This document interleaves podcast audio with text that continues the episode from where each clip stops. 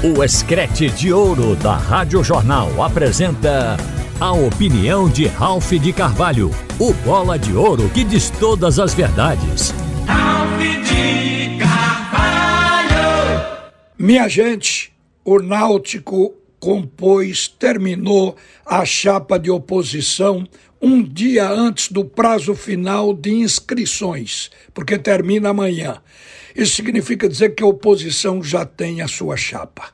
O nome que foi inicialmente conhecido foi o de candidato a presidente Aloysio Xavier. Ele não teve nenhuma contestação, nem nas várias correntes de oposição, nem na situação do clube. Ele, portanto, é um nome que aglutina, um nome que unirá o clube quando eleito. Mas devo dizer que até ontem os cardeais, as principais lideranças do Náutico estavam se movendo para ver se fazia a chamada composição ideal, unir a situação e a oposição. E daí lançar o nome de Luiz Gaião, que é vice-presidente jurídico do Náutico na atualidade, para compor a chapa. Só que não vingou. Hoje já se tornou conhecido o nome do vice-presidente, o doutor Valdir Mendonça. Só que o doutor Valdir Mendonça, para muita gente, ele foi encontrado de última hora, mas isso não é de todo verdadeiro. Eu fiquei buscando aqui algumas mensagens através do WhatsApp e encontrei uma do dia 12 de setembro. Prestem atenção, foi lá atrás, no dia 12 de setembro, uma mensagem do advogado e ex-árbitro de futebol, o alvirrubro Ernesto Cavalcante. Ele me mandou dizer o seguinte: Ralph, o vice de Aloísio Xavier será Valdir Mendonça, promotor de justiça aposentado. Isso foi no dia 12 de setembro, eu repito, lá atrás. Então o nome de Valdir estava no bolso. Tentaram outros candidatos a vice, mas todos foram rejeitados. O primeiro foi o de Plínio Albuquerque, mas houve uma reação contrária e ficou vazio a vaga do vice-presidente. E no caso do doutor Valdir Mendonça, que já estava previsto a colocação dele no cargo, ficou no bolso do colete do Aloísio. E agora, portanto, a chapa se completa. Eu creio que pode surgir outra chapa até amanhã. E o Náutico poderá ter um bate-chapa. Agora, o nome forte no momento é de Aloísio Xavier para a presidência do Clube Náutico Caparibe. E vai ser um bom negócio. Se até a situação aceitou, significa que o nome dele não tem restrição. E quando se tem um presidente assim, significa também que o presidente vai ter total apoio dentro do clube para fazer o melhor pela agremiação. Eu acho que vai ser um momento importante. Agora, tanto o Náutico como o Santa Cruz, eles vão ter vida nova no ano que vem. Novas cabeças, novos pensamentos e seguramente a venda da SAF de cada equipe, quando o futebol profissional vai ser entregue a grupos que irão administrá-los.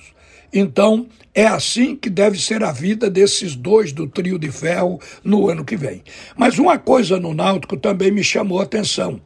O Náutico tem 26 mil sócios e a lista de sócios aptos a votar só tem 3.794 nomes. Quer dizer, uma quantidade muito reduzida em relação ao número de sócios que chega a 26 mil. Mas a gente entende o porquê. O Náutico tem uma regra de que para votar o sócio tem que estar adimplente e não pode ter aquele vazio durante o período de um ano do cara ficar sem pagar e de última hora vai lá, quita o atrasado para poder votar. Este não entra na lista. Não vai ter direito a voto. Por isso, o número ficou reduzido. Mas, mesmo assim, 3.794 pagando significa dizer que o Náutico está até com um grupo grande de gente pagando em dia. Porque é normal, principalmente aqui no futebol de Pernambuco, que quando a equipe sai da competição, quando o torcedor não está gostando do desenvolvimento do time, quando ele tem restrições aos jogadores, ele para de pagar. Isso aqui virou uma rotina.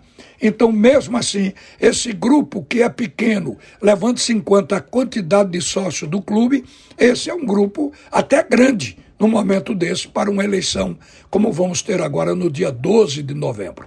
E bola para frente para o Clube Náutico Capibaribe. Gente, o Brasil joga hoje contra a Venezuela. Está todo mundo seguro do favoritismo, da superioridade do futebol brasileiro, até porque as estatísticas mostram isso. Agora, em futebol, só se ganha quando o juiz apita o final da partida. É evidente que a Venezuela hoje ela tem um nível técnico mais alto do que teve no passado, mas não chega a assustar. O que pode acontecer é criar um grau de dificuldade maior para seleção brasileira. A gente tem como certo que o Brasil vai derrotar a Venezuela hoje à noite lá na Arena Pantanal. Uma outra coisa também que é bom se considerar: este é o tipo do jogo que a seleção brasileira entra com obrigação de ganhar. Se ganhar, fez exatamente isso, fez a sua obrigação. Se empatar ou perder, aí terá perpetrado um vexame. Então, não parece muito mérito ganhar da Venezuela. Mas este é o patamar que o Brasil se colocou. No continente, vocês sabem que as duas seleções de destaque são Brasil e Argentina. As demais são seleções onde o Brasil já entra com favoritismo, seja o jogo aqui ou fora. Esta é a verdade do futebol brasileiro, que hoje tem cinco títulos mundiais, reforçando isso, do que a seleção ela se coloca na obrigação, pelo menos no continente sul-americano, de ser a melhor, de ser a superior. Uma boa tarde, minha gente. Você ouviu a opinião de Ralph de Carvalho, o bola de ouro que diz todas as verdades.